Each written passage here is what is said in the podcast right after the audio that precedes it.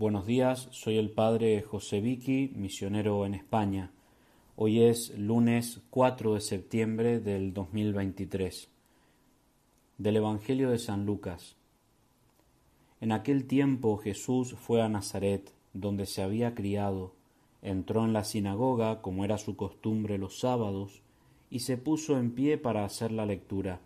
Le entregaron el rollo del profeta Isaías, y desenrollándolo encontró el pasaje donde estaba escrito El Espíritu del Señor está sobre mí, porque Él me ha ungido, me ha enviado a evangelizar a los pobres, a proclamar a los cautivos la libertad y a los ciegos la vista, a poner en libertad a los oprimidos, a proclamar el año de gracia del Señor.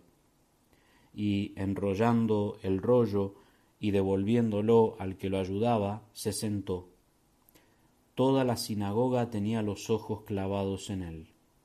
Y él comenzó a decirles, Hoy se ha cumplido esta escritura que acabáis de oír.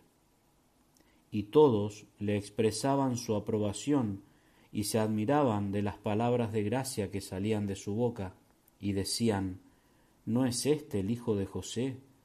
Pero Jesús les dijo, Sin duda me diréis aquel refrán, Médico, cúrate a ti mismo, haz también aquí en tu pueblo lo que hemos oído que has hecho en Cafarnaúm. Y añadió, En verdad os digo que ningún profeta es aceptado en su pueblo. Puedo aseguraros que en Israel había muchas viudas en los días de Elías, cuando estuvo cerrado el cielo tres años y seis meses, y hubo una gran hambre en todo el país. Sin embargo, a ninguna de ellas fue enviado Elías, sino a una viuda de Sarepta en el territorio de Sidón. Y muchos leprosos había en Israel en tiempos del profeta Eliseo, sin embargo, a ninguno de ellos fue, ninguno de ellos fue curado, sino Naamán el sirio. Al oír esto, todos en la sinagoga se pusieron furiosos, y levantándose lo echaron fuera del pueblo y lo llevaron hasta un precipicio del monte sobre el que estaba edificado su pueblo, con intención de despeñarlo. Pero Jesús se abrió paso entre ellos y seguía su camino. Palabra del Señor. Gloria a ti, Señor Jesús.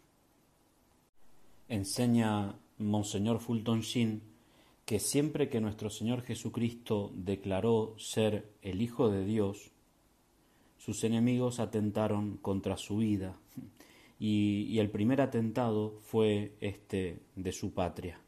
Un sábado, como hemos escuchado, Jesús entra en la sinagoga de Cafarnaúm, se para a leer y le entregan un rollo de Isaías, capítulo 61, del siervo sufriente, un pasaje familiar para los judíos, que habla de la liberación del pueblo judío, que habla del Mesías.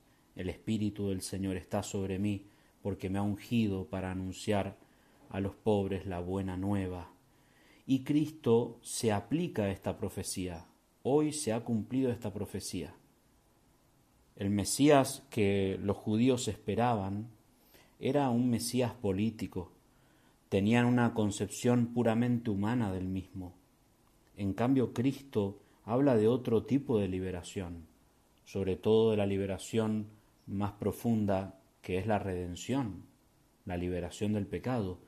Jesús, por tanto, se proclama en su tierra como el unigénito de Dios del que hablaban las profecías. De esta manera, el pueblo, sus oyentes, quedan en una disyuntiva, o lo aceptan o no. Jesús se convierte en su propia tierra en piedra de escándalo y divide las aguas. En este caso Jesús es rechazado, no lo aceptan, es más, incluso lo quisieron matar, porque tanto la naturaleza divina como un Salvador sufriente eran cosas que repugnaban a aquellos hombres. El Hijo del Hombre se convirtió en piedra de tropiezo cuando se humilló a sí mismo tomando forma de hombre los judíos no recibieron al Mesías, porque no comprendieron que un Dios se haga hombre y más aún se entregue a la muerte por amor. Es llamativo cómo el Evangelio destaca que la mirada de sus oyentes, dice, tenían los ojos clavados en él, fijos en él. Jesús atraía hacia sí la mirada de muchos y causaba incluso admiración. ¿Quién es este? decían. Sí. Sin embargo, pocos lo aceptaron en sus vidas. O lo aceptaron pero de un modo superficial, no, no dejando todo, a medias. Incluso algunos pasan de la admiración al odio. ¿Por qué es esto? Porque aceptar a Cristo es aceptar vivir su misma vida. Y la vida que llevó nuestro Maestro fue de humildad, de pobreza, de entrega, de cruz. Por eso muchos lo miraban, pero pocos lo aceptaron en sus vidas. Porque aceptar a nuestro Señor Jesucristo en nuestras vidas es aceptar entrar por la puerta estrecha. Que María nos dé la gracia de, de tener los, los ojos fijos en el Salvador y aceptarlo como el dueño de nuestras vidas. Que así sea.